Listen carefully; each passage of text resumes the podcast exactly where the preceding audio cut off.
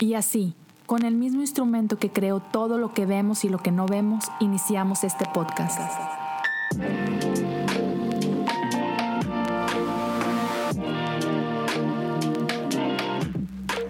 Bienvenidos a Cosas Comunes. Hola a todos, bienvenidos a otro episodio de Cosas Comunes, de episodio 247, la gran acción de gracias. El día de hoy vamos a empezar con esta historia que encontramos en Lucas 17. Y mira, no sé, estoy, emocionado de compartir esto, esto contigo y espero que sea de bendición para ti. De antemano, gracias por estar aquí, gracias por seguir pendiente de este proyecto. Si quieres echarme la mano, me ayudarías mucho si compartes este episodio. Eh, confío que va a ser de bendición para ti y espero que sea de bendición para alguien más en tu vida. Entonces, si me echas la mano compartiéndolo, no sé, como quieras, por WhatsApp, en tus redes sociales, uh, sí, no importa la forma. Desde Spotify me encanta que puedes compartir directo tus stories. Si lo llegas a hacer, tágueme. Ahí Leo Lozano HU en Instagram. Déjame saber si lo estás compartiendo, qué fue bendición para tu vida, cómo es que Dios está hablando en tu vida.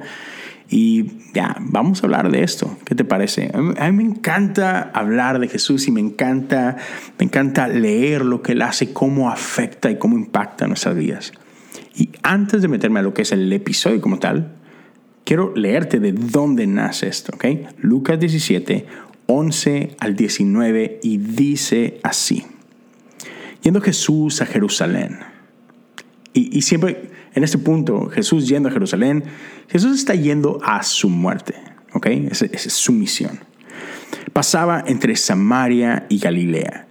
Y al entrar en una aldea le salieron al encuentro diez hombres leprosos, los cuales se pararon de lejos y alzaron la voz diciendo, Jesús, Maestro, ten misericordia de nosotros. Cuando él los vio, les dijo, vayan, muéstrense al sacerdote. Y aconteció que mientras iban fueron limpiados.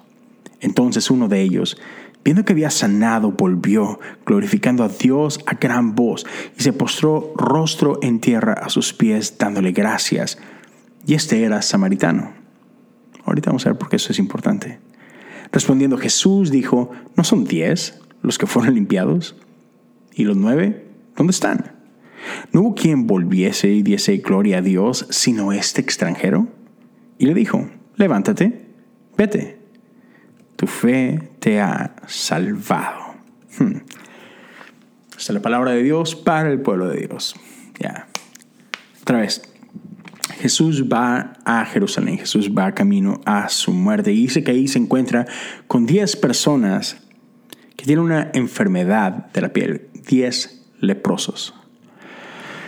Y los encuentra en esta frontera entre estos dos lugares en esta frontera entre Samaria y Galilea. Y no sé si tú en alguna ocasión te has encontrado en esas fronteras de tu vida, en esos lugares incómodos donde parece que no perteneces ni aquí ni allá donde todo lo que un día parecía seguro, donde eh, este es mi gente, este es mi pueblo, ¿sabes? Eh, este es el lugar que amo, este es el trabajo que amo, lo que sea, aquí es donde, donde he encontrado propósito en mi vida. De pronto ya no encajas en este lugar, ya no encajas con esta gente, pero, pero tampoco estás seguro y ahora dónde encajo. ¿Cuál, ¿Cuál, es este nuevo hogar para mí? A veces nos encontramos en estos lugares inciertos, en estos como diría la India María, no soy ni de aquí ni de acá. Y es bien incómodo estar en ese tipo de, lugares. Y piensa en estos 10 hombres. Sabemos que nueve eran israelitas y, había uno que era samaritano. Entonces, estos dos grupos son de lugares muy diferentes, pero en ambos casos fueron expulsados de su propia gente, fueron rechazados por los suyos. A ambos le dijeron, ¿sabes qué? No perteneces más en este lugar. Y fueron echados fuera, allá a donde, donde quieras, pero aquí no, ¿sabes? Fueron abandonados a su suerte, fueron rechazados por aquellos que ellos pensaron que los amaban. Fueron separados de su comunidad, de aquellos que amaban, de este lugar que llamaban casa. Y otra vez, fueron así nomás como que, pues, Dios te bendiga. Y básicamente se fueron a morir allá afuera. a la buena de Dios. y aquí están estos hombres condenados, expulsados, rechazados. Y a pesar de todo esto, son la gente perfecta para Jesús. Y eso, eso en sí mismo, esas son buenas noticias. Entonces, no sé si te haya pasado a ti, pero, pero me ha tocado atravesar este tipo de lugares donde, donde todo lo que conocías, todo, todo, desaparece. Ya no encajas. Y alguien más te ha dado una etiqueta. Lo que eras ya no eres. No más. Lo que antes te definía ya no te define. Lo que antes te daba identidad ya no te da identidad. Hmm. Ahora has recibido o, has venido a formar parte de algo nuevo. Sí, este. Y hay, hay muchas, hay muchas etiquetas. Ya no eres el líder de alabanza. Ahora eres el divorciado. Ah, ya, no eres el, líder del grupo, no sé qué. No, ahora eres el chavo que embarazó a la novia. Sí, ya, ya no eres lo que sea, ¿sabes? Ahora es el que corrieron. Ahora eres el que abandonaron. Ahora eres el, el odiado del grupo. No importa cuál sea tu etiqueta, quiero decirte esto. Jesús te está buscando. Jesús viene a tu encuentro a pesar de que todos los demás te han rechazado. Ya, entre estos diez, otra vez había un samaritano. Ya, no, no deberían estar juntos, ¿sabes? En cualquier otro contexto son enemigos. Pero a veces sucede esto, que a veces la vida nos lleva a ciertos lugares donde, donde esta, esta etiqueta o esta condición o este esta situación que estamos viviendo en nuestra vida es lo que nos da una nueva identidad. Y este, este grupo de gente maltrecha, este grupo de gente abandonada, se vuelve tu nueva familia. Yo lo, he escuchado mucho de gente, por ejemplo, que, que, ha pasado por alcohólicos anónimos, gente que ha pasado por, o que son sobrevivientes de cáncer o de alguna otra condición fuerte. Ya, eh, esa gente, ese grupo de personas que están viviendo lo mismo que ellos, se vuelve su nueva familia. Esta condición, esta situación, los ha unido, los ha traído a un lugar donde pueden coexistir. Y lo que antes los hacía diferente, lo que antes los separaba, eso ya no, ya no importa. Así, así están estos diez. ¿Sabes? ¿Quién sabe si se conocían antes? Pero ahora todos están en el mismo barco. Ahora los diez son leprosos. No importa si eres judío, si eres samaritano, si eres rico, si eres pobre, si estabas casado, soltero. Ya, eres leproso igual que yo. Y eso es lo que los tiene caminando juntos en este lugar. Así que aquí vienen y de pronto se, se topan con Jesús y ellos piden misericordia. Saben que no son dignos de nada, están ya, están a la merced y es justamente lo que encuentran, misericordia. Ellos piden sanidad. Y Jesús simplemente dice, va, ok, hecho, listo, ¿quieres ser sano? Son sanos y Jesús los envía de regreso al templo. Vayan, vayan con el sacerdote y hagan lo que tienen que hacer. Así, nada más. En esta ocasión no tuvo que escupir en tierra para embarrárselas en la piel y, restaurarlas. Ah, ¿Sabes? No, no hizo como que grandes ademanes. Simplemente, ¿quieres ser sano? Adelante, vayan. Son sanados. y no sé si eso es lo que ellos esperaban. Ah, así que, ah, así de fácil, en serio, no tenemos que hacer nada, no, no vas a hacer algo, así que alguna tócame mínimo a lo que sea, ¿no? Va. Así que empiezan a caminar de regreso y mientras van caminando, de pronto se dan cuenta que están sanos, que su oración efectivamente fue escuchada, que su plegaria, que este, este, este clamor por misericordia no cayó eh, en una bolsa rota. Que Jesús escuchó su oración y la contestó.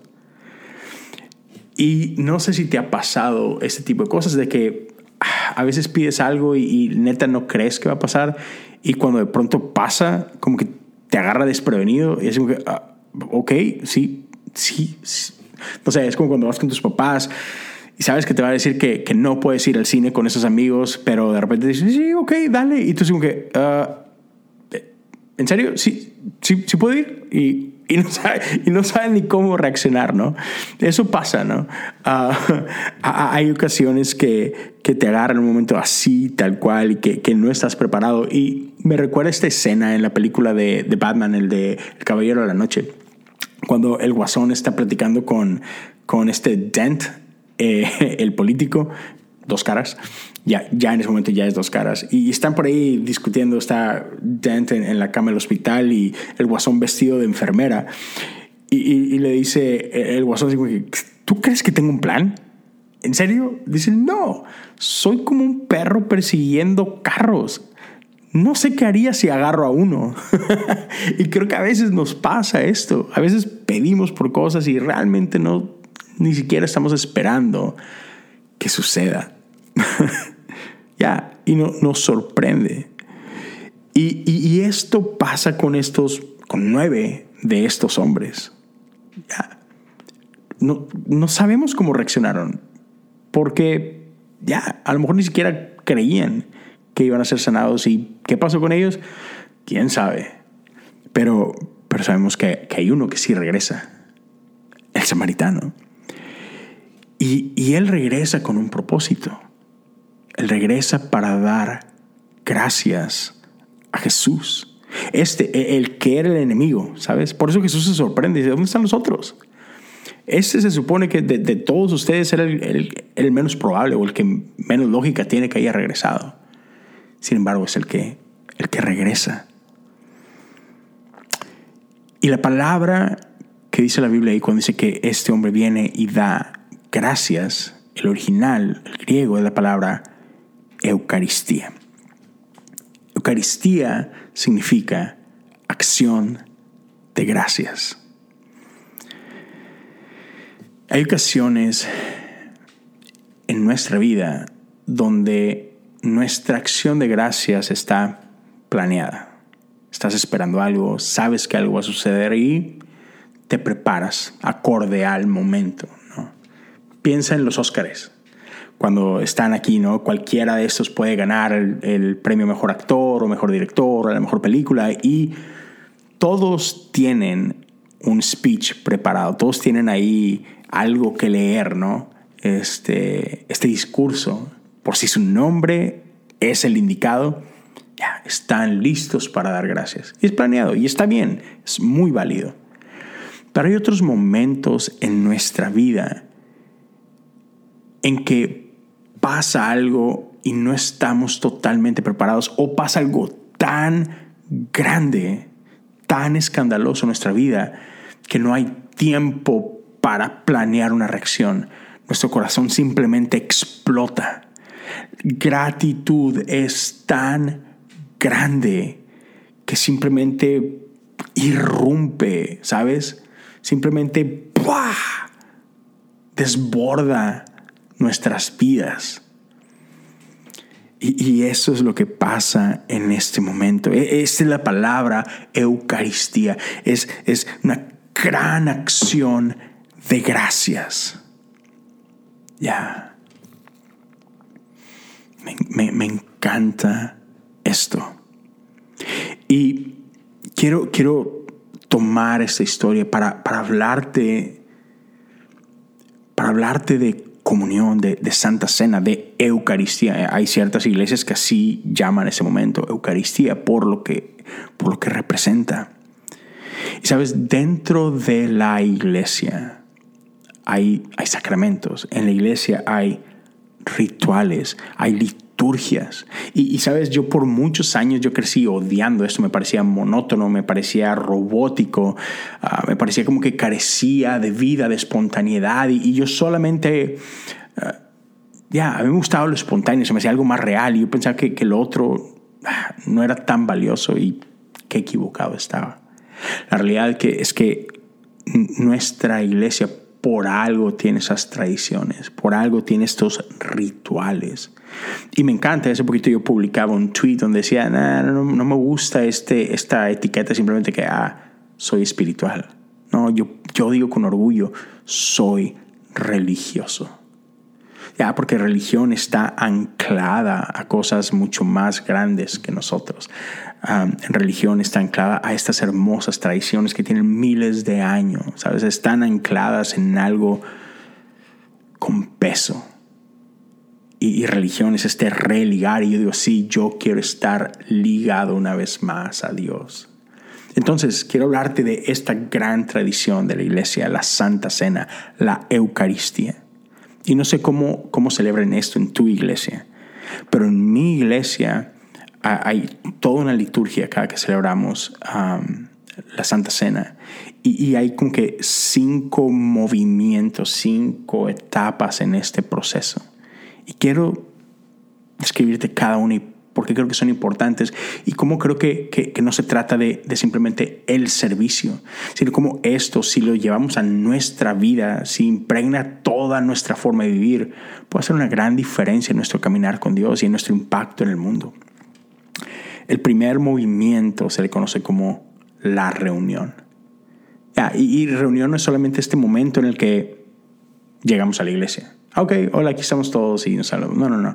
La reunión comienza que tú tomas la decisión de salir de tu casa y comenzar, digamos que esta peregrinación, este caminar de, de mi casa al lugar de reunión, al templo, a la casa de Dios. ¿Sabes? E, es este momento donde decidimos compartir nuestra vida con otros. Cuando entendemos que no se trata de mí, sino de este cuerpo, cuando entendemos que iglesia somos nosotros y que no puedo vivir mi vida sin ti y sin ti y sin aquel.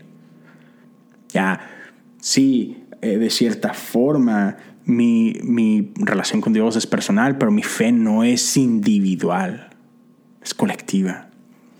sabes, es importante entender esto, que no hacemos vida solos, porque hay ocasiones, hay hay ocasiones en tu vida que todo está increíble, ¿sabes? Ya, todo marcha perfecto. Nada podría estar mejor. Pero hay ocasiones en que tu vida se está cayendo a pedazos, en que parece que nada sale bien, en que parece que, que no haya la puerta. Y también está todo lo que está en el medio entre esos extremos, ¿no? Entonces e, es bueno entender y reconocer que aun cuando no todo está increíble en mi vida, puedo seguir agradecido hay mucho por cual estar agradecido, pero, pero cuando entiendo que no solo se trata de mí, entonces también puedo venir y dar gracias por lo que Dios está haciendo en tu vida. Puedo venir y dar gracias por lo que Dios está haciendo en nuestra vida como comunidad, como iglesia. Y puedo celebrar contigo, aun y cuando yo no tenga nada o, mucho que celebrar. ¿Sabes? Como puedo reconocer que, que, no se trata nada más de mi fe, sino que hay ocasiones en que yo tengo que tomar prestada la fe de otros para seguir adelante, o que alguien necesita de mi fe para continuar su viaje donde, necesito de, la sabiduría que Dios ha puesto en tu vida. ¿Sabes? Necesito de tu alegría. Ya estamos juntos en esto. Después de la reunión sigue el tiempo en el que escuchamos la palabra de Dios, porque para eso nos hemos reunido. Porque la palabra de Dios es necesaria en nuestra vida. Y la palabra de Dios viene de muchas formas. Sí, viene de, de la Biblia escuchamos la palabra de Dios, también podemos escuchar la palabra de Dios en los sermones, en aquella palabra que ha preparado el pastor durante este tiempo. Pero no son los únicos lugares en los cuales escuchamos la palabra de Dios. Escuchamos la palabra de Dios también de los labios de mi hermano, de mi hermana, que seguramente te ha sucedido. El que de pronto llega alguien y habla palabras que necesitabas escuchar. Tengo amigos que amo que en este, en este periodo de mi vida han hablado tanta vida en mi vida y me han recordado las promesas de Dios y la palabra de Dios y eso me llena de fe y por seguir adelante. Sabes, necesitamos de la palabra de Dios. Vivimos por la palabra de Dios y nos reunimos a escuchar de eso, a dejar que Dios hable y que, y que traiga esto que Él ha sacado de lo profundo de su corazón y que lo ponga en lo profundo del nuestro, porque, porque de eso vivimos. Pero después de que hemos escuchado la palabra de Dios, respondemos. Y respondemos en oración, respondemos en adoración también. Y saben, durante este tiempo en el que respondemos es un tiempo en el que es importante hacer una pequeña pausa. Hemos, hemos escuchado, nos hemos reunido, hemos escuchado la palabra de Dios y después damos un tiempo para, para dejar que eche raíz en nuestra vida. Damos un tiempo para... ¿Cuál es la palabra correcta? Para, para dejar que, que eso se siente bien en nuestro corazón, que tome, que tome su lugar, que lo podamos recibir y hacerlo nuestro y que podamos tomar un tiempo sin prisa donde simplemente contemplemos y disfrutemos de eso, porque sabes, uno de los grandes errores en nuestro tiempo es que siempre estamos deprisa y no disfrutamos el momento, no disfrutamos el presente. Siempre estamos a veces en el templo y me ha pasado, y soy pastor, me ha pasado en medio de la predicación donde volteo a ver el reloj y, ok, ¿a dónde dije que ir a comer con mi esposa hoy? ¿O dónde voy a llevar a los niños? Y ya estamos pensando en lo que sigue y no somos capaces de disfrutar el aquí y el ahora. Y necesitamos un tiempo para responder, para, ok Dios, gracias por esto, gracias por esto. Y, y ahora como ese samaritano, que nuestro corazón simplemente explote en gratitud y que pueda que pueda salir alabanza de nuestros labios, que podamos tener un tiempo de contemplación en su presencia, donde simplemente disfrutemos el estoy en casa de mi Padre. Ya. Después de responder, venimos a la mesa. Y sabes, este, este es el lugar donde donde todos somos invitados. Somos invitados a esta mesa donde todos podemos celebrar, donde podemos compartir, donde somos familia. Venimos a esta mesa donde recibimos a Dios. Es el momento donde Dios ha decidido darse por completo a nosotros. Ahí recibimos comunión, el pan y el vino. Ya. Pero no se trata solo de, esa mesa, de ese altar al cual venimos.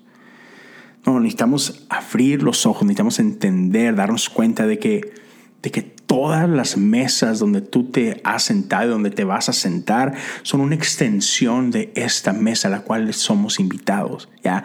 Cada, cada mes en un café, en un restaurante, en la casa de tus amigos, en tu propia casa, cualquier mesa es una extensión de esta mesa.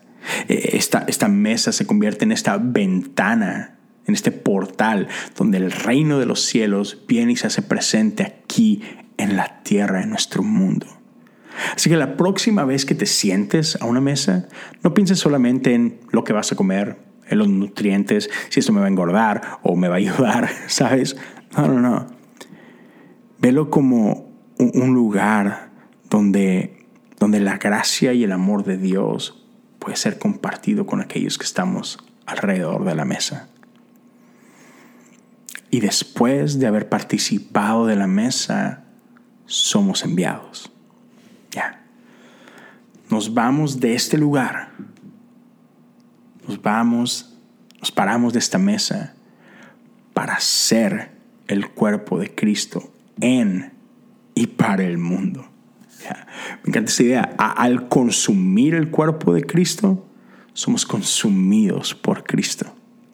Ah, William Kavanaugh lo, decía de esta forma, al consumir el cuerpo de Cristo somos transformados en el cuerpo de Cristo. San Agustín solía decir, eres lo que comes. Seguramente lo has escuchado. Y yo no sabía que fue San Agustín quien dijo esto. Pero, ¿sabes? La, Eucaristía culmina cuando somos enviados. Este, el la gran gratitud, el gran agradecimiento termina cuando somos enviados.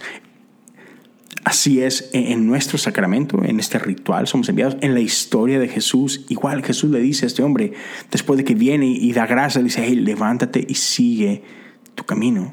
Así que, ¿qué tal si comenzamos aquí. Aun, cuando no estés convencido del todo, te, te animo a que, a que lo intentes. Si tienes que pretender por un momento, hazlo. Pero, hey, a donde quiera que vayas después de escuchar este podcast, a donde quiera que vayas después de escuchar este episodio, ve como alguien que ha sido enviado. No lo veas como rutina, no ves como que pues es lo que está en mi calendario, es lo que sigue, a un lugar más al que voy, este, pues tengo que ir allá, para eso me pagan. No, no, no, no.